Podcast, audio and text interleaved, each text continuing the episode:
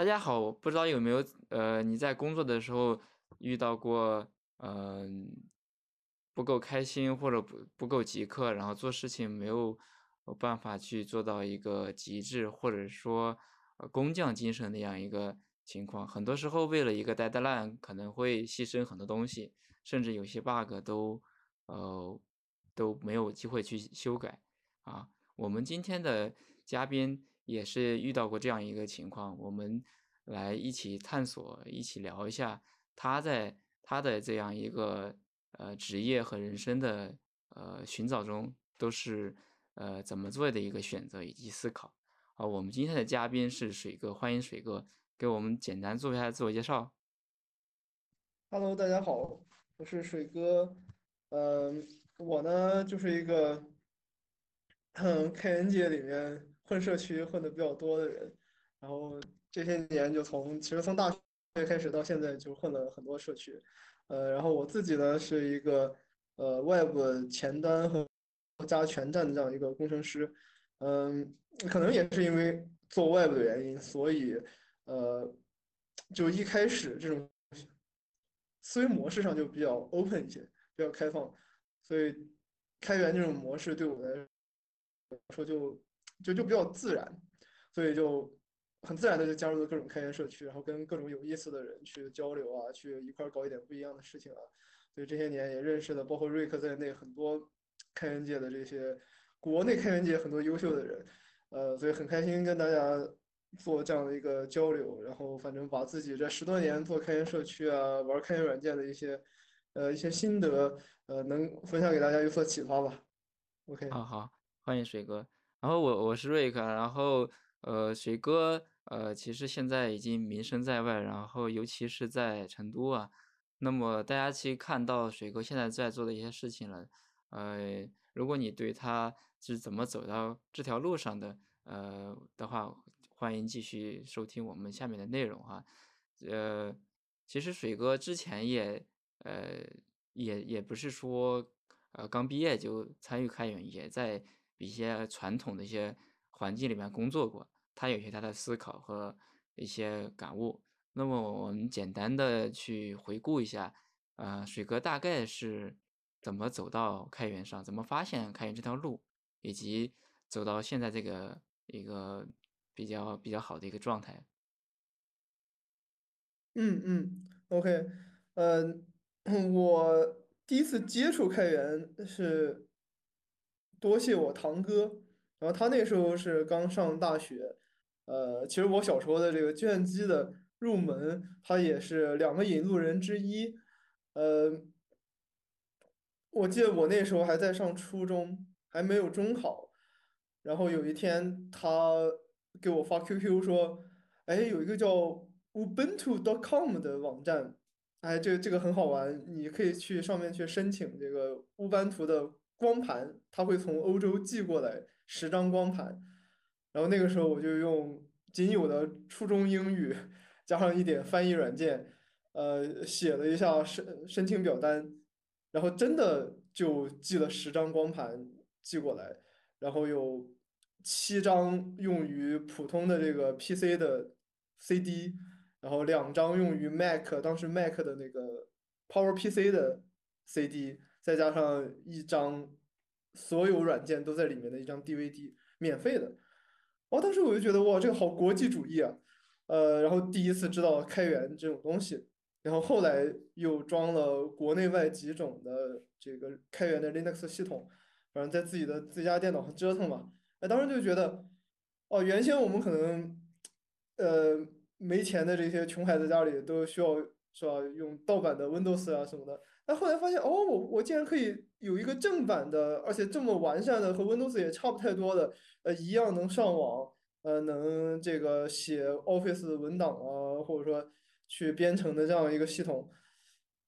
呃，觉得这个东西很棒，呃，那个时候开始有点模糊的认识，然后后来，呃，在高中办过社团，办过 IT 社团，然后在做 IT 社团的时候，也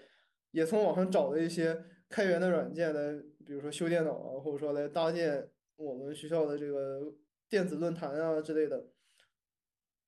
那这个时候有点初步的使用吧，就知道哈，开源软件大部分反正都是免费的嘛，呃，然嗯后代码你也能看，虽然那时候看不懂，但是至少就觉得这个东西它对你是一个透明的，是一个 open 的东西。然后到了大学才，呃，大概是大一下学期的时候，第一次接触的一个网站叫开源中国，呃，才嗯第一次接触到的就是国内的开源社区。过去可能都是开源的那些东西，你可能都得，呃，到一些英文网站上啊，看它的文档啊，或怎么怎怎样。但是第一次零九年，呃，接触到了开源中国。呃，才知道哦，国内的开源社区是怎样的啊？有有一有一堆人在一个国内的开源网站上，全都是中文，大家去交流编程也好啊，怎么装 Linux 也好啊，交流这些东西，呃，那个时候才第一次感受到国内的开源氛围，变成了一个算是观察者吧。然后那个时候，嗯呃，想要什么样的软件，呃，除了可能系统是买电脑的时候自带的以外，其他的所有的软件都是从开源中国上去搜。呃，啊，对，比如说什么，我需要一个修图的软件，我不用盗版 PS，我用我用哦，我知道有个 GIMP，然后什么听音乐的软件是吧？我可能不用国内那些软件，或者下载软件不用迅雷，那我用什就这会儿？其实你已经开始，呃，稍微有点意识的说，我我比如说我要装个什么软件听音乐的，我就想一下，哎，是不是有开源的？有的话，我就先用开源的；如果没有的话再说，对吧？对，是的，是的。嗯嗯，这个很好，这个很好。而且那个时候恰逢这个当年四大 Windows 系统论坛之一的深度和雨林沐风这两个论坛开始做 Linux 转型，但后来成功的只有深度嘛，Deepin，嗯呃，就是现在的统信了，就确实做得非常好。那我是从它的第一个版本一直用到现在的这个版版本，而且当时前几个版本我还专门写邮件给当时的呃核心开发创始人之一冷刚华他们 Highway 他们去去提了一整封邮件的意见，就觉得这个地方该怎么优化，那个地方该怎嗯，么优化。呃，那是我第一次算是比较，就真正的有有开源软件那种参与感吧。开始接触上游，对对对，那个时候，那个时候觉得哦，中国人终于开始正儿八经做开源了，然后我嗯也能参与开源了，哇，我觉得好开心。呃，全套都是免费的，都是大家一块儿共建的啊，这种感觉，那个时候开始有比较清晰的感觉了。对，嗯嗯嗯，所以然后其实给开源中国先点个赞啊，我觉得还对对对还还蛮感谢。红薯，最啊。帅的红薯是吧？嗯，因为呃，开源可能在国外开始的早一些，那么不管是语言、时区、地区各种文化的一些差异，呃，一些一些区别的话，其实大家想参与的话，可能总感觉有一种无形的呃东西在阻挡着你。但是开对，源中国其实就做了一些这样的一些步道啊，啊现，在你讲到这个同性呀什么，OK，请继续。对。然后一四年这个节点是我刚刚成为一个职业程序员，呃，嗯，是刚要毕业吗？呃，是毕业了之后没有直接干程序员，哦，对，然后在在传统行业里面，在那个民营的一个连锁书店干了一段时间，干了不到一年吧，嗯，就在那种民营企业里之后，当时觉得啊，我我我有一些这个 IT 的背景，然后我觉得一些工作效率有些东西可以提高嘛，做这种信息化转型嘛，但结果就发现只有我一个人转型了，然后其他人还是，转不了是吗？对对对，是的，所以后后来就觉得还是热爱这个行业。转了是吗？就直接找一个软件公司来去，呃，做一些这样的研发的工作是吧？呃，都没有。他会嗯觉得，我就给你讲吧，当时我做一个什么事儿呢？就是我当时在那个书店，呃，在他们的采购部，每天的工作是早晨起来九点要到书市去去进货，嗯进货，然后那个车拉回来之后，一身臭汗拉回来，中到中午头了，然后可能就稍微分拣一下书，呃，吃个午饭之后，下午开始把书的信息录入进去，然后分发到所有的书店去。那这个过程就是大量的搬运一些数据。那过去他们采购部的那些小员工，他们就干一天这个事情，就等于是从上午从书市回来之后，整个一天都要干这个事情。他当时用什么我来录信息啊？是 Excel 吗？就是手工敲啊，手工敲，手工敲，复制粘贴。它是记录到一个文本里，还是记录到哪儿呀？呃，Excel 是，但是是一个纯手动的 Excel。啊，就是就是表格对吧？对，一个啊纯手工写的表格，完了之后，手工写完表格之后，还要手工的录入到一个呃全国图书行业最常用的一个行业系统里面去。哦，还有另外一个系统，对然后再人工搬运一下是吧对，人啊工一条一条的搬运，？OK，所以他们要干几个小时。我我就感觉，如果这个过程中不出错的话，还挺难的，挺佩服的。对，所以我就我就做了尝试，先是把他们那个手纯手工的表格，把它写了一些 Excel 的公式，把它变得比较自动化。嗯只需要把每天从书市进来的书，每种书的这个名字和数量，就是原始的这种数据，先输入进去。嗯剩下不同的店，他们就是他们分配有个比例嘛，不同的店要分多少，自动算出来，嗯然后自动算出来这个结果，把它导出成 CSV 这种文本表格的格式。嗯然后我发现那个系统行业系统虽然老，但是它有 CSV 的导导入功能。也导入功能，对但是没人用。对，都没有人知道。然嗯后导进去之后呢，虽然你能导进去，但是呢，它作为一个安全性的操作，就是你必须要在每条数据保存之前，要按一个回车确认你是不是要把这个数据插入进去。嗯这个东西我又去学了一下，用导用 JavaScript 在 .NET 上的 .NET 上的版本叫 JScript .NET，嗯，然后去写了一个只有两个模块的小程序，它就干一件事儿，就是 send key，就是模拟按确定键，嗯然后好，这样的话它就所有的数据导入，不断的按确定，自动按确定需要半个小时的时间。好了，这一天的事儿我就干完了。嗯，所我就只以需要五分钟，就我我我听起来这个过程就是在，嗯、程序员经常讲的懒对对的一个特征，还有就是希望把事情能能更优雅一点。其实我一开始做研发的时候，呃，很多老师会讲“优雅”两个词。其实我当时想，写代码还优雅什么呀？其实现在想想还蛮理解的，就是，呃，能用用优雅的一个呃一个一个方法，能把这个事情呢更高效的去完成。当但是但是当时其实，呃，就是想的去找一些呃工具或者语言，对吧？去做一些东西。当时，呃，可当时我我我没有考证过，当时是不是有了 GitHub 了？但是如果换一个现在的模式的话，可能如果你再重新做类似的事情，可能就不会自己总是从零开始了，对吧？对，是的。嗯但是这样我这么干的后果就是，领导觉得我一天到晚游手好闲。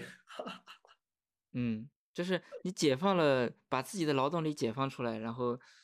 看起来你好像没什么无所事事，对吧？对的，对的。嗯，蛮蛮有意思的一个 情况，就是劳动力到底该不该解放的？OK，我就一四年，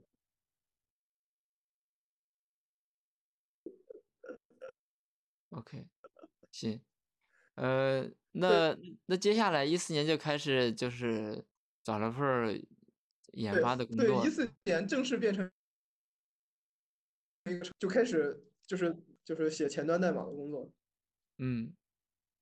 ，OK，而且找到这份工作的敲敲门砖也是在学校里面，在大学社团里面，呃，用用开源的这个 JS 那些开源的库 jQuery 啊什么的，去嗯写了一个呃 HTML5 在线版的学校的一个电子杂志的这样一个一个简陋的系统。嗯，jQuery 对，那当时很火吧，我忘了哪一年了。觉得当时 jQuery 好像是一统天下，后来呢又出来一个复杂一点，什么 ext 还是什么的，我记不清楚了。当时啊，EXTJS、EXJS 是吧？对啊对，OK。对。后来呢？后来就是，其实我我这个人好整理一些信息嘛，做笔记啊什么的。哦，我其实就是从一四年开始成为程序员之后，我把日常工作当中遇到的一些呃可能反复在用的一些好用的一些工具代码，把它整理到开源中国当时的这个马云上面，现在叫 Git 嘛。啊，嗯，对，当时还没有独立域名呢，现在有了。那我当时放在那上面，我那是第一次用 Git，当然是用的那个 SVN 转换为 Git 的那种呃插件。对，当时那个这个功能也很吸引我，因为我当时也也想着说，这个过下了班自己写点东西，但是呢，你又不能提交到公司的 SVN 代码上、代码库上，所以当时好像也也弄个虚机啊什么去自己搭一个。后来发现开源中国有这样东西，免费的，很酷啊，这个很酷，当时。对对对，开源中国打钱哈。嗯嗯，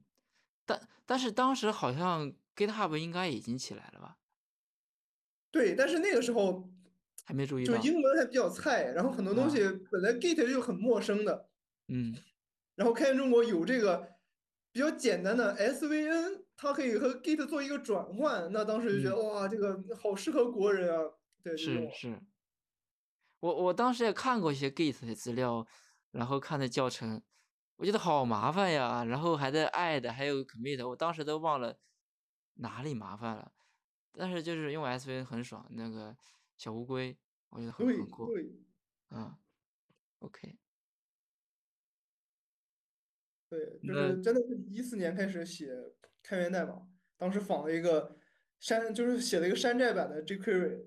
那个时候嗯才开始就是真正完全自己写开源代码。当时当时你把，就我当时的一个想法就是有一个代地方可以放我的代码了。嗯，对对，那那你当时除了这个，有有把它就是我们现在意义上的开源项目来去做吗？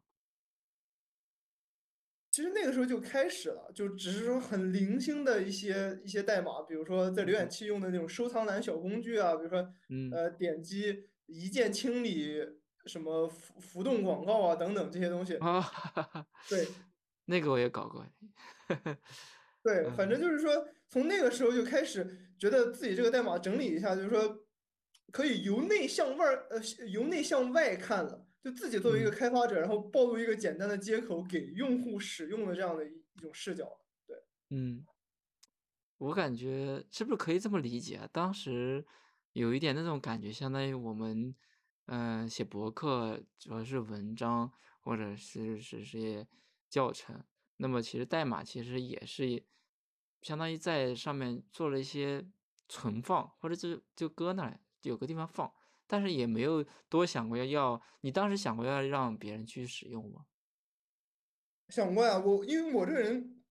为什么喜欢软件，就是因为觉得软件这个玩意儿呃开使用的成本，就是它的开发和使用成本又低，完了之后嗯还这么容易复用，我觉得这个东西简直是太太棒了，把我的嗯想法变落实成软件代码，哇，我的想法就可以全世界的人都可以用。对，那那当时有想过要去怎么让别人去知道你的呃项目吗？就按嗯，我现在说的话就是推广嘛。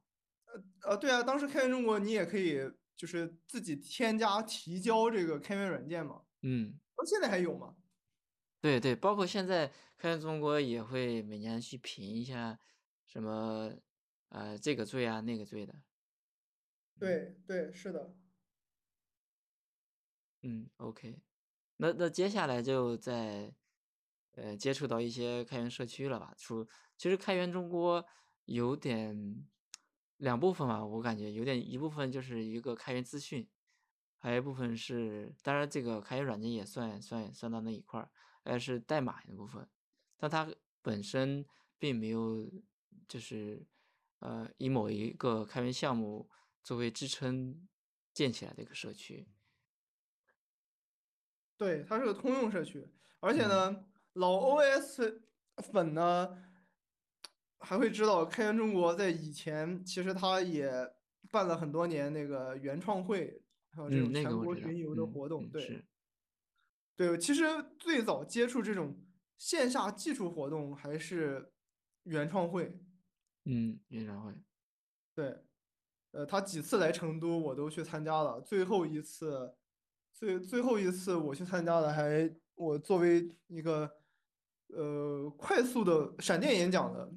分享者上去讲了讲，讲了讲哦，我当时做的开源项目。对，嗯。我看来开源中国其实，嗯、给它能辐辐射到的一些人群还是，呃，起到了不少的作用，尤其对你来说是有一些，呃，启蒙的作用吧。虽然一开始，呃，乌的乌班图的话，当时更多的对它的一个开源的理解的概念属于 free 免费的一个状态，开源中，国让你对它有了一个，嗯、更加全面的一个理解，对吗？对的，对的。嗯嗯。那有有下有下个阶段吗？或者说，上一个阶段就是嗯，就是自己自己玩社区了。自己玩社区，对，是 FCC 吗？是 FCC 啊，就嗯是因为中国其实开源中国 FCC 的故事吧。好啊，好啊。嗯其实，其实开源中国的原创会办了几年之后，觉得有的时候费力不讨好吧，渐渐渐渐可能就，呃，就办的频率就少了。然后本地成都的这些技术活动也都很零星的，呃，嗯，怎怎怎么理解啊？就是你刚才提到一个词“费力不讨好”，这个是，嗯，怎么理解啊？就是曾经我跟红薯也大概呃模模糊糊的聊过，提过一嘴，就是感觉他们可能感觉，如果不是因为一般的技术大会，如果办的很光鲜亮丽的那种，基本上都是那种厂商的厂商的那种呃，算是营销型的大会是吧？推广它嗯，的厂商的软些的东西比较。多是吧？对对，软广啊什么的这些东西比较多，那他会有充足的资金啊，然后到场率也很好啊，怎么样的？但是其他的这种，如果他不是有很强的厂商赞助，然后又呃这个纯靠一些人的热情自己办啊，时间久了之后呢，呃，特别是那种全国巡回办的呢。嗯呃，花钱出力，但是呢，有的时候效果很好，有的时候的效果也不一定好。那开源中国其实它一直也属于自主创业，那它呃，它可能也如果有一些这个收益预期没那么好的话，那肯定它它的这个呃，就办会的方向也也也会有所调整吧。嗯呃，也会要节省资金嘛，因为可能像去年开始，好，开源中国在这个深圳的那个开源谷，是吧，终于得到国家的这个更更大力的重视。嗯，但是在呃往些年，开源这种东西还是非常民间、非常民间的。呃，那所嗯以就是无论是资本也不青睐，然后政府政策也没有倾向，没有导向，那所以就是苦苦支撑嘛。如果用遇遇到一些比较大的困难的话，那肯定会有有一些变化，这个我觉得也很正常的。对，嗯嗯。但我理我了解到 FCC，呃，一一直都还是比较，呃，做的比较好的。那么 FCC 是你是怎么接触到，以及怎么参与，或者说它是，呃，怎么样一个模式呢？跟我们去分享一下。呃，是当时我 前女友她想跟着我学前端，然嗯，后然后我就网上搜了一下，就还是在开源中国马云上面搜到了 fcc 点 cn 的那个仓库，中文啊，的仓库。也是开源中国转过去的。对，搜到了之后，觉得哇，这个就比一般的那种各种某某慕课的这样的网站，呃，嗯。又不收费，完了之后代码都开源，题目都开源，完了之后有什么问题直接提个 issue，然后他们就去改 bug，呃，然后题又是这个比较基础，然后讲的也比较全面，呃，而且还可以在线做，直接浏览器里在线做，不用搭环境。啊，当时就觉嗯。得这个对新人入门非常友好，所以那个时候就 用这个来带前女友这个去学学编程。呃，虽然最终他自己没有真正入门编程哈，但嗯是我带着他学习之后，又发发现他还有一些线下社区的活动。那成都嗯办活动的时候，我就带着他一块儿去。去了之后，在活动上，我又加入了 FCC 的这个组织者的行列。然后后面，嗯对，就 就其实是弥补了之前本地各种技术活动都没有持续性，然后没有氛围，然后呃，就都很散乱，最后都真的就就是整个城市都没有什么技术氛围，想弥补这样的一种职业生涯的一种缺憾吧。那那包括我在内的好几个这个 FCC 的核成都的核心组织者都聚起来，为了就是这个城市没有技术氛围，那我们自己来搞技术氛围的这样的一个初衷来去搞嗯事情，然后其实很快就越搞越大，越搞越火。对，嗯，是，嗯，我记得，呃，在 IT 在中国开始火的，可能是一零年，呃，再往前我忘了哪一年，然后是反正就是那会儿的培训机构也很多啊，但那个培训机构，呃，其实当时更多的是希望你你能找一份，呃，工作或者结了课，甚至到前前几年的时候。呃，我在面试的时候发现有些人的，呃，他的简历都是培训机构帮他写的，然后都就这个这个工作年限也是造出来的。但是就是你提到那个 FCC，一个是它的形式比较新颖啊，然后学的东西也可以在线就看见一些效果，而不是跟你讲一些干枯的知识。呃，另外它确实，呃，是希望能普及普及这个编程的这个技能吧，所以我觉得它的目目标比较比较单纯。当然，它商业，诶，它是个非盈利组织还是什么样组织？可以。这个对跟大家再讲一下，这是就是非盈利的一个，呃，叫怎么定性呀？是这个叫呃，它的严格定义就是现在它的身份严格定义是，呃，它是注册在美国的一个符合美国国税法五零幺三 C 条款的慈善机构，就是有。免税资，对，有免嗯税资格的慈善机构。呃，其实和嗯绝大多数慈善机构是一样的，呃，你只嗯有符合这个条款，你才能就是说，嗯，公募嘛，呃，接受嗯这种呃募资，并且去抵税。有这样嗯的抵税免税的这种这种资格，这是最就是属于这种最高档的这个 最高嗯一层次的这个 NGO 嘛，这个这个公益组织。嗯，那我募资到了，我还可以不交税，对吧？呃自己是不交税的，然后可能哦捐助者他也可以拿他这个捐助来抵税。啊，啊啊，对对，就是给 FCC 捐了款以后，他也可以拿这个捐了款的去抵，比如说个税啊或者其他税，对吧？对，就是说嗯呃至少在因为他注册在美国嘛，就在美国的这个管辖范围之内，那嗯他这个捐款是可以抵税的。呃，这是他的，这是他的这个法律上的身份。然后他的呃实际平时运作呢，都是在 GitHub 上。那他是 GitHub 上起就是 Start 排名前十的项目，有有这个呃三百 K 的 Start，大概是三 300K 三对三百 K 三十多万的 Start，这个就排前十了，在嗯 GitHub 上排前十的。呃，所以它目前是全球最大的公益开源编程平台，就编嗯程学习平台。嗯嗯然后比比另一个专门做商业的这个编程学习的平台，这个网站全球的网站排名还要靠前，然后访问量还要嗯大。对，所以嗯就你可以认为它是一个呃编程教育界的维基百科啊这样的一嗯。个对。这个我我看过他 YouTube 上的视频，然后各种语言还是挺多的，然后没有接触太多的啊。诶，就是说你从第一次参加他们的呃这个活动，到后来你也开始去办 FCC 的活动，就是我感觉有点像从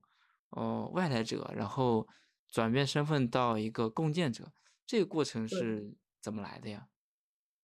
呃，其实其实我在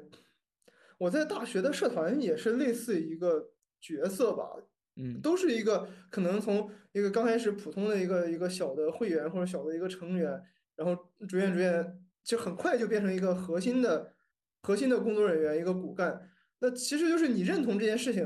然后你觉得它好，然后你想让它更好，呃，你你就参与进去。那那这样一个开放的一个项目，一个组织，那他觉得你只要是很热情的去贡献，那他就很容易去包容你，你马上就可以加入他们。然后你做嗯的越多，你很快就变成核心了，就不是说你去应聘啊，或者说谁任命你啊，呃，你才变成了一个核心，或者说什么一个负责人。你你嗯所有的这些头衔啊，或者说你的名堂啊，这些东西，都是因为你的热情投入而最终得到了别人的认可，实际上是一个追授。对，嗯，是是有人关注到你了吗？还是怎么样的呀？呃，因为 SC 成都刚开始，他的负责人就那么一个女生，嗯然后她在学校里也没有参加过任何社团活动，然后她对这方面她也是刚入行，呃，就技术她也自觉的比较差一些，嗯但是她有热情来担当这个事情，然后那她又遇到一个愿意跟她一块儿干的小伙伴，马上就拉进来了呀，嗯两分钟。嗯，所以说，其实参与开源的话，呃，只只只要你很有热情，你的热情让别人感受到了，然，后，呃，一些负责人呀或者 maintainer 他就会关注到你，对吧？嗯然后把你叫进去一一一起去，呃，做一些共建嘛。嗯，那么，呃，如果听到我我们播客的这个听众可能会去想，那我那我能做什么呢？这块儿是不是也可以稍微讲一下呢？就是我参与到 FCC 或者是其他的开源社区里边，好像有的如果没参与过开源的人觉得，或者说在大学里，嗯，做社团也不是很多的那种同学，有可能觉得我好像不知道我能做什么呀？这块儿你你有没有一些想法和建议给我们听众啊？嗯。可能类似的问题在在去年五月份，我们去呃参加那个开源社王伟老师他们组织的一个开源教育论坛的时候嗯也，也提到过类似的问题。我我给当时在场的那一大礼堂的 这个大一大二的学生的一个建议就是说，呃，你你先不需要管你眼前这个东西，它到底比如说他赚多少钱，或者说又又有什么用，或者是说，呃，你现在的专业你，嗯，怎么讲呢？你能不能学好这些东西，你可都可以先不管。你无论干什么，无论你这辈子想成为什么样的人，你首先要找到你自己到底真爱什么东西。嗯就哪怕你打游戏也是一，你哪怕你真爱打游戏也都无所谓，是吧？变成比如说电竞高手啊，为为国出征啊，都 OK。反正总之就是你要找到一件你废寝忘食、热爱的事情，只有这样，你才会排除万难的去把它坚持下来，而且坚持下来的过程，你并不觉得有多么苦。嗯那这个时候，无论是哪个主题，无论是你搞 IT 还是搞什么文艺，还是搞体育，怎么样的，你都会成为这个领域的活很活跃的分子，然后成为你周围人的一个佼佼者，然后很多组织啊，或者说一些圈子呀、或者说呃一些这个开放的项目呀，你很容易就参与进去了，对你来说就是一个水到渠成的事情。但如果你找不到这个热爱的话，其实你干哪一行，就算再赚钱的行业，你也干不好、干不精，到最后你也不会成为什么专家，也不会变变成一个铁饭碗，嗯或嗯者说呃有什么好的成就。对，嗯，我我试着理解一下，可不可以这么想？就是说，呃，follow your heart，你跟着你的心走，然后，你喜欢做什么你就呃去做。这但这个过程中呢，其实我我能体会到可能会有个潜台词是我做了之后会怎么样，我能得到什么，我能拿到什么。然后我的理解，水哥的建议是你先不要想你能得到什么，而是，你你有没有去精益求精的去呃把你用心去做这件事情。当你做成了之后，你所谓的得到一些东西，呃，你就就可能已经到了，或者说到到时候。你再考虑你呃细小方向上的一个调整，这样理解对吗？对对，到真的就是你做出你开始做了之后，就自然就水到渠成，然后自然嗯。就呃很多东西资源啊、机会啊，就向你扑面而来。嗯，所以先就先做起来，不要，呃，就轻装上阵，不要有太多的顾虑或者太多的想，哎，会怎么样，有什么结果，对吧？对，这里我引用一下那个我们 SCC 中文社区创始人米娅姐的这个呃一个金句，就是嗯想全是问题，做都是答案。嗯，这一句话真是真太酷了，其实我也也也讲给我们所有的听众啊，这个，呃，对你你越想问题越多，对吧？越想问，就就就跟一棵树一样，对吧？这个这个编程的树形结构呀，你越展越多。OK，嗯。好，那么，呃，其实我了解到后来你又，呃，其实在，呃，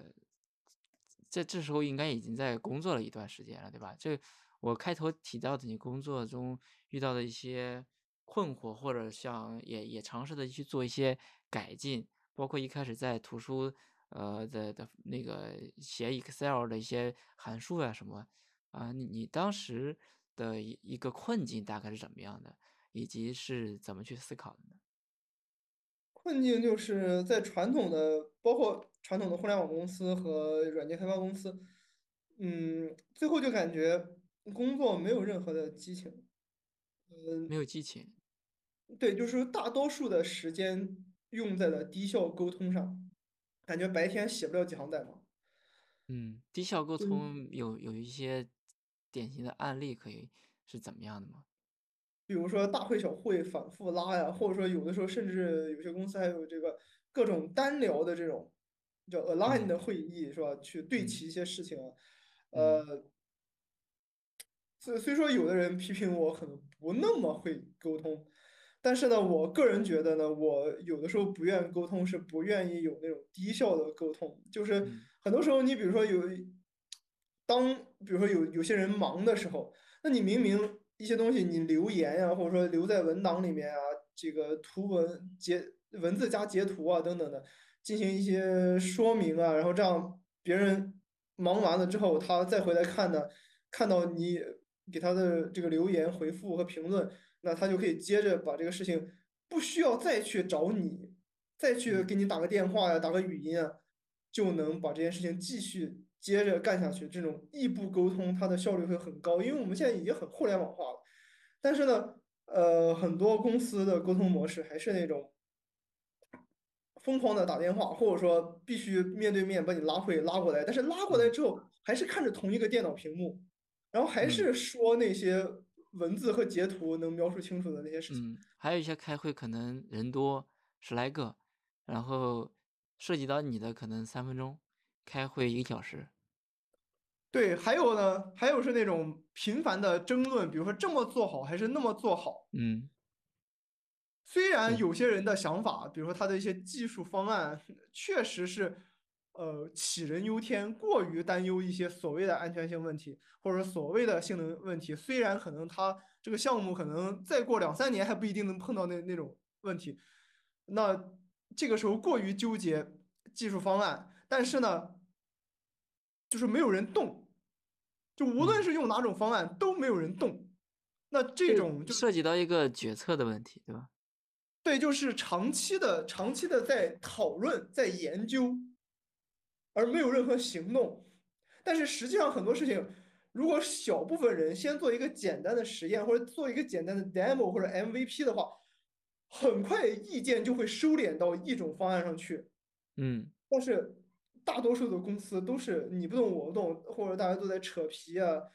或者说你做的，甚至你先去做了一些 MVP，做了一些尝试之后，他还觉得你好像有一种僭越、越权，或者说这个不听领导指挥啊，然后觉觉得我，没我没让你动，你你你你你必须按兵不动，对吧？对对对，或者说跟团队没有保持一致啊，什么跟团队的什么代码风格怎样怎样没有保持一致啊反正是种种，就是在做、在行动、在实际的写代码的这个方面，就中国的这些公司特别特别的弱，特别特别的嗯没有行动力，所以就完全忍不了了。所以最后一份传统工作辞坐班的工作辞职的时候，我反而是那种感觉哇，一下解放了，我终于不用面对这些扯淡的东西了。嗯，就是坐班，呃，不像是说《黑客帝国》或者类似那样，就是在解决问题，好像是就是在，嗯、就是其实其实我也很难描述，我也经历过那样的一个情况，我也想不清楚来到底是为，为或者是说，呃，整个大船这个团队，不管是三五个还是七八个、十来个，好像其实就是为了一个人服务的。啊，是或者项目经理，或者说某个负责人，然后其实大家都在平静在那那一个人身上，那一个人很强，哎，那个就团队比较强一点，那个人走了可能就没了，啊，甚至嗯。还有你开始提到那个 Alliance 这个对齐，啊，你提到这个，我我都立马想到这个公园里面，或者是反正绿化带里边捡那个灌木丛，特别像那个，大家大家是这个方块的、圆的，什么哎，全是这样的。所以你你你不愿意被剪掉，对吧？嗯。嗯而且而且更更让你不爽的是，很多这样的会议上，你是唯一提出不同意见的人，嗯。然后变这这这个我很，理解，我感觉好像好多人也有想法，但是，呃，就是尤其是呃刚毕业，然后或者新去那个新工作的的时候，大家新人还是容易发表一些观点和想法。后来可能 leader 没有看到，没有，呃，他不一定要采纳，我就感觉有好歹是回应，对吧？response 一下，连 response 也没有，后来大家就就不提了。我不知道你有没有经历过这样的。嗯，是有很多，但是大多数人是如果没有一个好的正反馈的话，会就自己就以后就永远沉默了。但是我嗯是那种，我管你有没有什么正反馈，反而嗯。你没有正反馈的时候，反而激励我去更多嗯。的跟你去提意见。嗯嗯，OK，哎，除刨刨开你的性格上和你的风呃做事的一些方法的上，你觉得呃为为为什么为为什么我我就要刨根的去去把这这个事情弄了，而不是说你不听我的，我也就不做了，我不想了。呃，其实和你下面写的那个够不够极客有点关系，或者嗯说我我原先认为是够不够极客，现在我觉得其实根本就是不够，或或者说也也没必要说是极不极客，或者或者说他和极客，因为极客他比较追求极致，嗯，其实我觉得谈不到，对，吧？对，谈不到，大多数时候其实根本还达不到那种追求极致，仅仅就是说我们想把这个事儿快刀斩乱麻的务实的给他办了，其实是一种务嗯，务实。实，对吧？嗯，这个关键词务实，我我很理解。嗯对，你你我之所以可能在一些地方好像比如说揪着不放啊，一直提一些不同的意见，只是因为我想务实的把这个事儿给办漂亮，赶紧赶紧办了，别再在这个地方磨磨唧唧了。嗯嗯嗯我是冲着那个事儿去的。嗯其实我不 care 那些这个不同的人他们怎么想，对。嗯嗯，OK。呃，然后呃，之前跟你的沟通里边，其实聊到，呃，其实你在那样的传统的环境里面尝试，已经接触到开源啊，以及尝试的在公司里边去推动内源呀，或者开源，或者去号召，或者叫布道都行吧。当当时一个什么情况，以及是怎么放弃的呢？就是嗯，这种传统的工作干久了之后，哎，觉得实在是提不起任何兴趣。就是到了一家公司，在入职前，我都能想象我离职的时候是什么样的，这样这样一种感觉。嗯所以而且之前在工作当中也一直有一种设想，就是说能不能基于类似于 GitHub、GitLab 这一套这套 Git 的平台，来更好的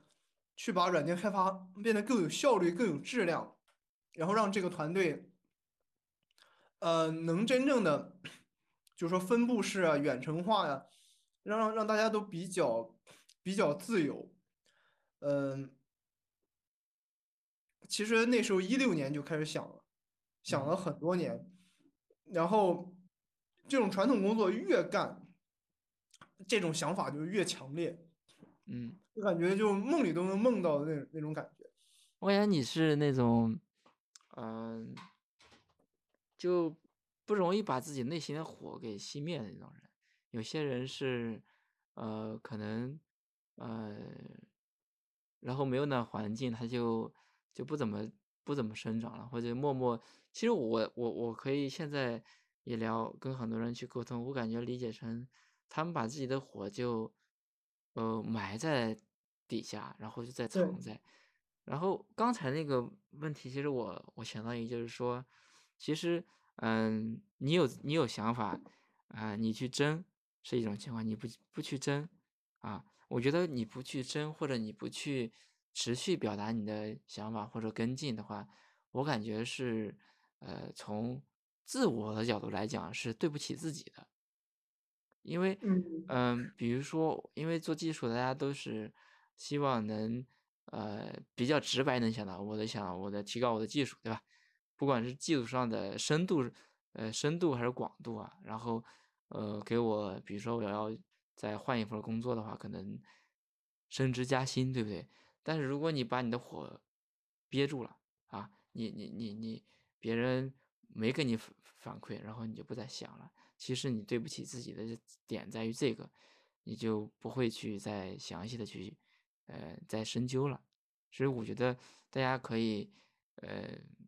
考虑一下水哥这种呃思维模式啊，啊，我我我一定是要去改变的，我不改变的话，就是还有一句话叫，呃，树已死，人已活嘛。我觉得这一点水哥做做的特别棒，值得我们去学习。对，可能我我就是那种，可能我是个懒人，一正因为懒，所以我我觉得。程序员需要懒的，程序员如果很很勤快，比如说我明明考一考一个代表，咔考过去就可以写，然后差不多我改一改，对吧？circle 改一改，或者很多东西改一改，拷贝粘贴。对啊，但是但是如果你不懒的话，你就不会重构，你就不会去了解模式啊，去去改进，提高效率，对？对。嗯，我们是需要懒的。对，其实我自我剖析我的这个这个性格或者行事方式，是因为懒，所以我不想写那种我认为呃那种很差的、很烂的技术方案、很烂的代嗯码，所以我就一定要在技术方案上跟他们争到底。然嗯后呢，而且而且我觉得软件的复用度又非常的高，所以我又很软爱软件这一行。然后呢，嗯呃，单纯的商业或者说闭源软件呢，那它的这种复用的程度又没有那么高，而开源软件它发生一个这个 public 的包之后呢，它的复用程度又几何倍的增长了，可以全世界的这个人成千上万、成亿的人都可以用它，那那它的复用度又进一步提高，就就这种这种规模性增长的这种这种成就感，呃。就是是我这种懒人很开心的。嗯，OK。所以其实你也在努力的去在内内部去推广开源的理念，或者内或者失败，后来就走出来在创业，然，后给我们介绍一下你现在在创业的一个公司，呃，大概是呃做什么样的一个一个状态，以及团队的情况，呃，哪些可以跟我们分享的，可以讲一讲。呃，其实我们基本上除了客户的商业机密不能讲我们都能讲。我们是一个开嗯，放式协作的一个一个商业团队，而且呃，所有的核心成员都来自于 FCC 成都社区。呃，哦，对对，就是等于是玩社区，大家玩的很好的，很很知根知底的一波人出来，把自己对软件开发的这样的一种看法，一种理念，呃，来实践一下。对实践一下。是的，嗯嗯对，所以就是说，我们现在真的就是除了客户的 商业机密、业业务逻辑不会开源以外，其他的通用的，呃，跟跟具体业务逻辑没有关系的所有通用的东西，全都开源出来，各种库啊，各种包啊，各种组件库啊，或者说各种呃脚手架呀，呃，包括还一些实践也都把它做成了一些 PPT，呃，这个在社区里面做技术活动分享给大家呀。呃，对，就是一个全 open 的团嗯队。，OK，呃，要一给给你给你几分钟打广告的时间，要要打一下广告，比如说你们招招人吗，或者是怎么样的，有吗？我们就招眼里有光，眼里有这个手光。上手上有活儿，嗯然后呃，就是对开源和开放式协作，呃，内心非常认同的这样的小伙伴。而嗯不管你现在你哪怕是初中生都无所谓。嗯，初中也初中生有点问题是童工的问题啊，咱们排除法律对吧？就是你其实就是说想表达的意思就是说，呃，没有没有什么太大的限制，对不对？对，或者说你学历是初中小学学历都无所哦，对，谓。初中学历的，OK。对，嗯，其实你刚才提到一点，全现在的成员都是来自 FCC 的，呃，所以我感觉这也是，嗯，开源面对面这个观众或者听众可以思考的一个问题啊。你你参与社区的话，其实可以把你呃很多面儿都去表现出来啊。对如果你是做技术的话，你不光是面试的时候可以表现出来你会什么语言，什么精通什么框架，做过什么项目啊，而而且你在社区里，你更多可以表达出来你的嗯表达能力，呃，活动组织能力，还有呃，比如说异异步协作能力、沟通能力，很多很多，对吧？所以其实我我最近也聊其他的一些呃社区的话，一个做数仓的是呃项开源项目，他们的前期的成员也全部来自社区，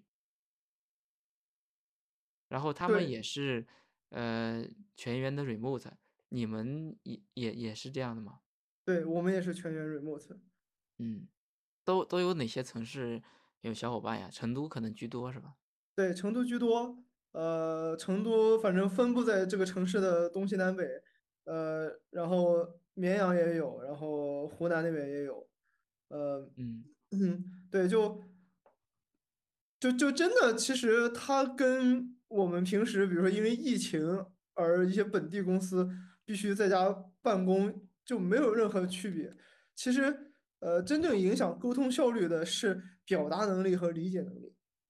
嗯，而不是嗯你是不是短时间内打电话能不能找到这个人。那你感觉参与开源社区能提高大家的沟通表达能力吗？嗯，我觉得是有提高的。嗯至少你像在我个人，我个人是中学、高中两次班级里面的辩论会都在台上，除了我念我的发言稿以外，一句话都讲不出来的这种怂货。嗯，从高中还是 对？对对，嗯但是我是参加了这个大学的社团，然后特别是后面又做了开源的社区之后，就虽然也没有说啊演讲能力又多么的多么的好，但至少就不怕这些东西了。各种出去跟嗯人聊啊，各种组织活动啊，嗯，就至少还是算是把自己的一个正常的社交能力给锻炼出来了。对，嗯，对，嗯，我们开源面对面有一个番外篇啊，就是其实四位主播都是呃很内向的呃社交恐啊，然后呃，但是其实大家在参与到开源开源的过程中，其实都是呃嗯、呃，虽然没有从内向变成外向，但是好歹是在呃跟人的沟通和交流上不惧，对吧？然后不那个什么了，OK，嗯。对这个，呃，那么其实那么我我我感觉其实参与到开源里面，可能真的不用，就是刚才提到的，不用想太多。然后你，呃，我看过一本就关于演讲的书，那个作者有一个观点我特别认同，他说每一个人，所有的人都都是有这个演讲的潜力和天赋的，对对只不过是说有些原因你你没有发掘出来。我觉得开源社区可以，呃，帮助你去发掘这样的一个情况。对，而且其实我个人认为演讲，呃，让你上台讲个什么，或者说让你去跟别人交流什么，哪怕是一对一的交流，其实它不在于你的胆量和技巧，而在于你内心有没有想讲的，有肚子里有没有东西。如果你嗯真的有有很多东西是你相对来说比较擅长，你了解比较多的，在场其他人不怎么了解的，其实人都是有这种分享欲望的。那嗯，你你这和考试一样，你你有准备，你肯定不会害怕它。嗯，是的，就是，呃，你你不用担心说你会不会讲，而是说你会不会某一个东西，或者你对某些有没有过思考。对，有有的话，你可能一一上台会紧张一下，但是上去了就是你的天地了。是的，是的，对，嗯，我我第一次打开这样的局面也是高二的时候办社团第一次招新，然后第一次在晚自习上推开别的呃教室的门，站在讲台上给大家讲我们社高中吗？还是大学？高中高中是吧？啊，高一我下嘛，高一下我到还是高二？大学的时候都没有那样的勇气去 去推开别人的班去搞个什么东西，或者说，我记得大学的时候，宿舍有一个同学，呃，那个买了一些这个零食哈，然后去其他地方宿舍去推推销哈，他也挣了挣了点零花钱。呃我我我那会儿也没有这样的，我我感觉我工作以后好多年都没有那样的勇气和那什么。我觉得当时想太多，把自己都把自己吓趴了，吓趴下了。我可能会脑子里会就跟演电影一样，能想到各种尴尬的剧对。对，OK，嗯嗯，就是我我也加的一些就是水哥的一些群啊，然后不知道了，其实嗯、有有这个呃开源年会啊，或者是呃开源市集，呃水哥有一个观点是，呃故意不要把一些事情做得太完美，大家一起去完善，一起去或者叫一个词叫共建吧。OK，嗯。这这个是怎么个理解啊？跟我们分享一下。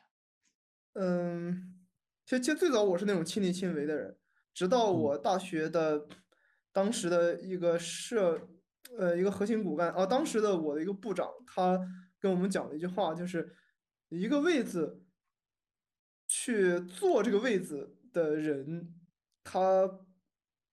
不是那种百分百能把这件事情干得特别完美的人，而是一个他坐在这个位子上，他能跳一跳，能够得到啊，他现在可能只有百分之七八十的能力，然后他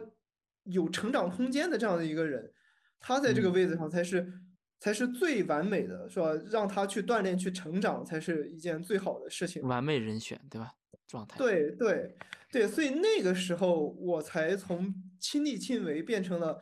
我可能就提一些点子，提一些主意，或者做一些呃 Google 一下，我做一些预言，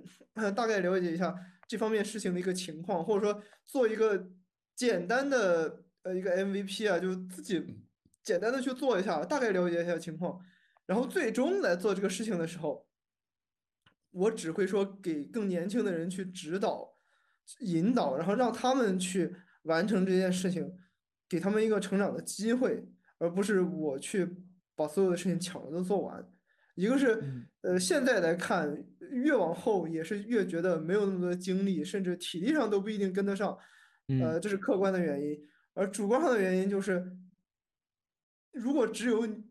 你你这波人干的话，那新人永远青黄不接，那实际上这个事情无法长久，无法真正的这个运转起来，那就变成这个地球离你不转了。你应该嗯 变成一个地球离了你还转的一个状态才才是最好的。对，嗯嗯嗯，就是你不让他去学着走路，不怕他摔跤，那么他就不会走，他就永远不会走路，也不会学不会跑步，学不会骑自行车，然后或者说开车，对吧？很多人说我不敢上路，那么其实呃所所有的新手都可能都蹭过两颗皮啊。我说车啊，那你蹭蹭两下，你可能就觉得自己就哎差不多了。对对，OK，但是在这个过程中，嗯，就是因为让新手去做，或者说跳一跳能够子老人去做的话，啊、他他呃他的经验呀，他的把控能力啊可能会弱一点，对不对？嗯、那么在这块，嗯你你有是说会帮他们想好这个风险把控，呃，进度把控这些事情来去想吗？我都会做一个预案，然嗯后呢，做一个兜底。其实包括在开源社，呃，也是同样。呃，前前一阵子做开元社理事选举的时候，选完了之后，那个上任 上一任理事长庄老师，然后他就说，这个呃理事看起来好像高大上，实际上他就是所有的事儿到最后由他兜底，没人干得了，没人干得好。那最后他就是一个保底的一个干全职打杂的一个 嗯一。个人而已。对就哪哪块儿落下了你就顶上去是吧？对对，是的，是的，嗯，但但反过来想，如果大家都自己都顶住了，然后这个理事是不是也比较轻松啊？对啊。那 这样的话就可以做，就是更不一样的事情，就是把一嗯些呃每个人都顶在自己的位子上，把一些基础的问题能保证不出错，然后那我们才有更多的精力和时间去做一些更更 fancy 是吧？更更高级的东西出来。对。嗯嗯。呃，其实我我最最早我接触到水哥的时候，也是在开源社啊，然后但是后来我可能也在探寻自己在开源的一些能做什么事情啊，后来参与不多，可以讲一下你在开源社的一些经历吧？简单简单介绍一下。开源社，我我不知道你是哪一年进开元社的。呃，好像也有三几年，三三三三年三年左右吧，我记不清楚了。OK，你你进来的时候是哪个项目组呢？嗯，其实我一开始想想做，呃，做那个基础设施来。其实我啊也当时也是冲着基础设施去做的，嗯嗯，然后我我比较失败的一个点是，嗯，然后我进去之后找不到自己的一些位置，然后，呃，后来呢，其实，呃，时间就是工作呀或什么，我反正还是没有没有找到自己的一个位置吧，就其实参与的也不多了，我大概是那那样我属于一个 bad case 怪我和俊博。没有没有，就是，呃，这个不不能全去怪谁，因为开源本身的一个，嗯，本身一个理念就是要自发的去做事情，不是要去分配，呃，任务去做，分配其实也分配不了，因为大家不是拿薪水在做事情嘛，所以可能也是，呃，我的自我发现或者，呃，七拐八拐就拐到其他地方去了。这个很正常，真的很正常。包括其实，呃，我在 FCC 开源社之外，可能也参与过其他的一些一些项目，一些短期的呀，或者说有些其他的社团组织啊，呃，可能它也没有持续下去。嗯，我也是，就是呃，挖了很多坑，填了很多坑，这嗯，个最终会有那么当过挖坑人和填坑人。对对，有那么几个主坑就留下来了。对，嗯嗯，这个都很正常。是，对我，我我我开研社也是是很机缘巧合的，就是因为这个一八年的中国开研年会，呃，在深圳办，然后他们没有拿下这个像学校这种比较便宜的场地，呃，嗯在那个深圳科兴科技园的那个商用场地上就比较贵，所以他们就不得不哦，收一个。就我想到一点了，就是说，呃，我在北京这边，呃，开源社活动在南方的多一点，是吗？对对，对所以这也可能是我没有深度，参与到的一个，就是对这一点我觉得蛮重要的，就是开源的世界里边，虽然大家是异异步协作，GitHub，呃，在线会议，但面对面的这种，我指的是真的非物理上的面对面这种方的接触和认识，还是很关键和很重要的。对对，其实，呃，你看我一八年去参加的这个呃中国开源年会，那个时候是为了省那个门票钱，就报名了志愿者，嗯呃，然后对，然后干的又比较好，就被人推荐进嗯进开源社当一个正式成员。但是实际上那个时候大家相互之间认识还不多，虽然那个时候我也去，呃，因为是嗯活跃志愿者，也去参加了当时的晚宴，是吧？当时 Ted 啊，还有这个 Emily 啊，他们其实都见面了，但是嗯他们可能对我还都没什么印象。嗯然后后来是真正的线下面基，是因为跟着开源社一起报名去参加台湾的那个开源人年会，然后等于是一波大陆人是吧，在台湾在台北去面基。啊，那个时嗯。候大家线下的这种深入的交流，哦，才知道原来一直说的水哥是你啊，哦，嗯。去写了写了官网啊，然后又干了这个事嗯。儿，干了那个事儿啊，哦原来就是你。这个时候大家哦印象才非常的深刻，然后呃一聊就真一见如故啊，就很嗯。快的就呃热络起来。对，确实面基非常重要，对开源社区来说。是是，这个很重要的。可惜我们今天不能物理上的面对面。对对对是的，是的，嗯，欢迎你来成都。对，其实提到成都，呃，我去年去过一次，然后还去看了一下那个泸定桥。我觉得成都真的是非哦，常非常赞的一个地方，然后环境啊、空嗯气啊，还呃去去上了一下高原，对吧？吃了点高原的东西，啊，很很很赞的一个地嗯。方。对，而且我也个人觉得成都的，呃，成都或者说整个嗯西南四川的这个，呃，人文的气息，它就是比较开放包容的。就是它虽然是嗯西南腹地，但是它是那种不需要，比如说近代侵略者用炮火打开，而它自然的就就比较 open 的这种状态。所以你看到了到了现在这个近些年，成都也是就是又又很很多这种国风传统的这个呃文化底蕴很深厚，但是同时又是一个呃可能各种时尚街拍啊，各种这种文创产业就又又很非嗯 非常非常时髦的一个的一个一个都市，呃这种嗯这种现代与传统的这种这种完美的结合，在可能很多虽然体量比较大，经济也比较好的。呃偏北或者说偏东的一些城市，它并不一定能 形成成都这样的一种 一一种氛围、一种感觉。那嗯所以这也是我我这个这些年来在成都做开源市集，而且是吧，去年开源年会这个成都场，我就把它彻底办在草坪上，办在露天，然后大家就是逛展子这样这种感觉，赶集一样的，呃。用这种完全轻松的氛围去感知什么叫开源，什么叫开放式协作，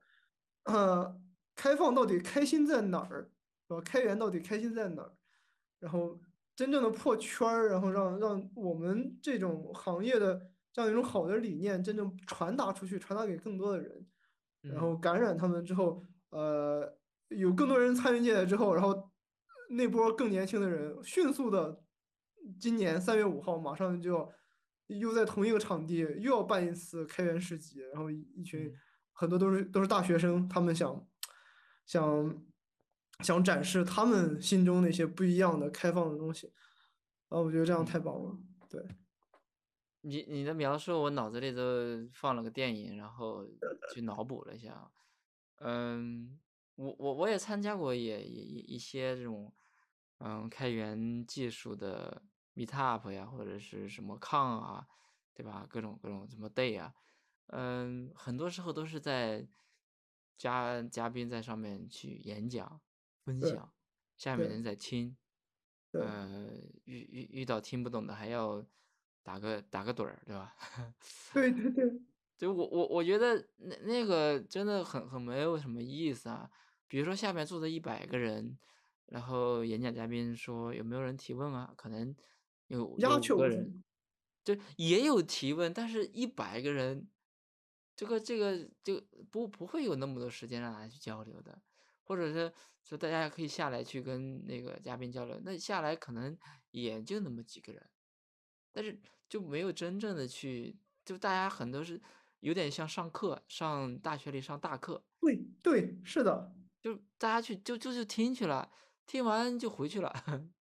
对吧？但是对，呃，我觉得就是叫用一个呃运营的词叫转化率很低，嗯，对，是的，对，开源转化率很低。我我感觉挺挺挺向往这个成都这么这么这么一个活动啊。我不知道呃我们的听众有多少来自成都或者其他城市或者成都附近的一些同学哦，然后可以关注一下成都的活动，呃呃，对，这个我觉得挺棒。而且我看到你们活动那些介绍的话，成都的一些政府类的单位对你们也有不少的支持，这个是。蛮有意思的。对，就真的，呃，就其实其实一个城市，它会有怎样的面貌，其实是上上下下的，就各阶层是吧？包括政府啊，各社会各界，其实它它都有同样的一种呃大概的这种思想观念，才会整体变成一某一种状态。其实成都一直它的这个呃政府部门对各种各样的这些民间的这些活动都都比较 open。嗯那其实他有有这样的，就是只要你你不乱来呢，他也不会过多的干预啊，甚至他嗯在有些地方还愿意跟你去合办啊，就一起搞事情。那这个时候，这个时候其实就就很多事情就非常的非常的顺畅，呃，非常的和谐。嗯，对，我感觉很很羡慕啊，很羡慕嫉妒啊。嗯，水哥有没有考虑过在嗯类似类似于做巡展一样，在其他城市也去做一下？可能说得不到政府支持，好歹就是我特别想看到一些这个呃技术的或者开源设计的活动，没有那么死板，一上来就是大家搬凳子去去去去听，去去去再听这个，或者说这呃串那个展展位领奖品，完了就走了。我觉得那个很无趣啊，能不能在其他城市也推广推广呢？很很期待。嗯，好啊，当当然当然很棒。其实，呃，其实哈。学校是不是更容易这么去做啊？是学校会学校会更容易这么去做，对，嗯呃，我我们包括我们现在一些组织者也都是学校里可能这个本科或者研究生，那其实我我们让他们来参加活动，然后后来带一带，然后他们逐渐逐渐变成一些组织者啊什么的，嗯呃，我们的期望。或者说有很多普通的志愿者，他来了之后也没干多少事儿，可能晃晃就走了。但是我们这样，我们也很高兴。为什么？我们是期望把这种不一样的活动形式、不一样市集嘛，的我觉得本来就，是这样，就晃一晃啊也挺好的，就是年庙会啊、年会，对吧？就是很这样。对对，其实就是一种这种耳濡目染、潜移默化的。我们想把这种比较 open 的这种这样的一种理念、这样一种思维模式传达给更多的人，来影嗯，响他们，然然后，让让他们带到他们的学校里去。包括嗯呃，你像我川大的学弟，那他们他们之前来参加我们的活动作为组织者，他们是主动找到我说为什么呢？是因为哎，我觉得你们办这些大小活动好好，我们也想在学校里办类似的东西，我们社团也想也想办，然后我们想来学习学习，取取经，所以我们这次来做组织者，来做志愿者嗯嗯。特别期待在北京也，不知道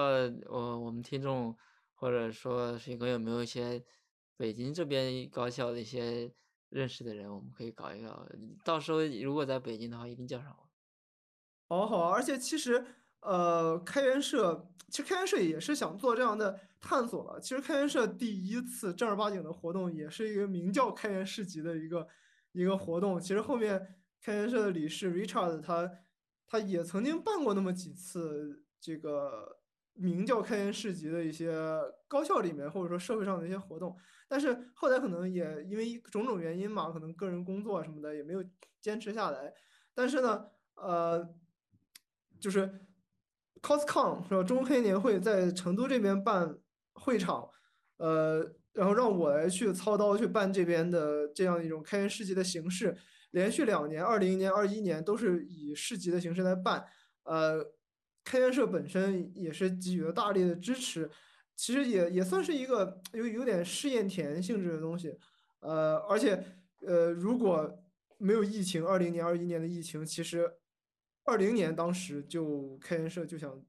把中国开元年会放在放在这个成都来来作为主会场，呃，但是连着两年因为疫情都没有来成，但是呢，正好这边就作为一个试验田去试验这种呃很有意思的那种方式，我觉得，而而且开元社内部也觉得这种方式哇效果很好，然后也也都大家觉得嗯特别的向往，呃，特别是可能开元社多数的小伙伴在上海，那他呃。他很羡慕成成都这边的氛围，其实这很羡慕，对对，就是说他其其实怎么讲呢？我在这边做了一个尝试，打了一个样，然后点燃了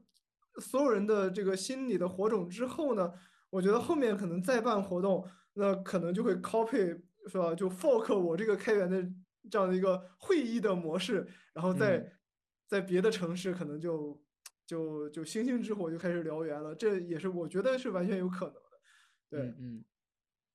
对我之前搜看到过水哥又开了一个 GitHub 的 org 来去搞开源世界，但是上面现在的内容还不不不完整。我们特别期待把这个事情能再完整一下，别人可以更好的去呃去学习和借鉴吧，因为。用开源的方式做开源，我觉得挺酷的，而不是说，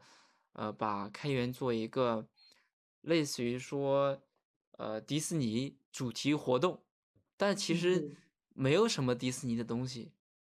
对吧？它主。题叫迪士尼而已，或者它的玩具啊，它的一些设施跟迪士尼有些元素，我觉得，如如果说可以用开源的形式来做开源的活动，非常酷。对对，我们目前的一些资料主要是大家在飞书用一些这个对互联网可以阅读的开放阅读的这样的一些文档做做内部的一些呃协作编辑，然后再梳理我们的一些思路和我们的一些套路吧。然后呃后面我们会逐渐逐渐的就搬到我们的这个官网，这官网也是在 GitHub 托管的一个开源代码的这样的一个一个项目。那呃。嗯，以以后会把这些东西逐渐逐渐的就就输出给更多的人，然后，完全你可以不不需要和我们打任何的招呼，直接把我们这套东西 copy 过去，在你的城市，呃，即使你是个小县城也无所谓，你你把它办起来，然后让一些人开心，呃，让一些人有收获，那我我们也很开心对。嗯，特别赞，特别赞。嗯，我们节目时间也差不多了。那水哥有没有最后想，嗯，总结性的跟我们的听众，呃，再讲两句呢？嗯，总结性的呀，总结性的其实怎么讲呢？嗯，开源呢，我我之所以这么爱开源，就是在开源当中做了这么多事情，是因为其实我对开源这种开放是。就是开放式的社会化协作这样的一种本质模式的一种认同，就是我认为一个一个健康的社会就应该是一种开放的，然后大家平等的去协作的。呃，这是这其实是我自己的一个对对社会的一个理想的一种认知吧。啊，我我希望我生活的这个社会这个世界是这个样子的，有正能量，很。积极的一个呃这样的一种状态，所以是开源正好契合了我对这个世界的向向往，或者说我对这个世界的期望，嗯，那而且开源也确确实实这个深刻的变革影响了这个世界，让这个世界变得更好，嗯，所以我就非常开心的就直接就跳到这个呃开源的这个大海里去，然后呃成为其中的一朵浪花，而且很自豪的是开源的这个一份子。呃，对，这是我对开源的一个一个认识吧。而且我也希望这种开放、平等、包容的，呃，而且是积极的去协作的这样的一个氛围，呃，能影响更多的人，特别是各种传统行业的人，那他们就是能让他们用这种思维方式去解决好他们工作和生活当中的各种实际问题，呃，对，然后让这个世界更美好吧。对，嗯，呃，非常感谢呃水哥给我们带来精彩的他的在开源世界里的一个体验，以及做过的一些事情。我不知道哪些有哪些点能呃触动你，如果大家能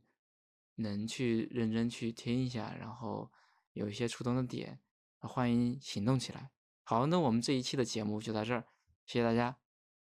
谢谢大家。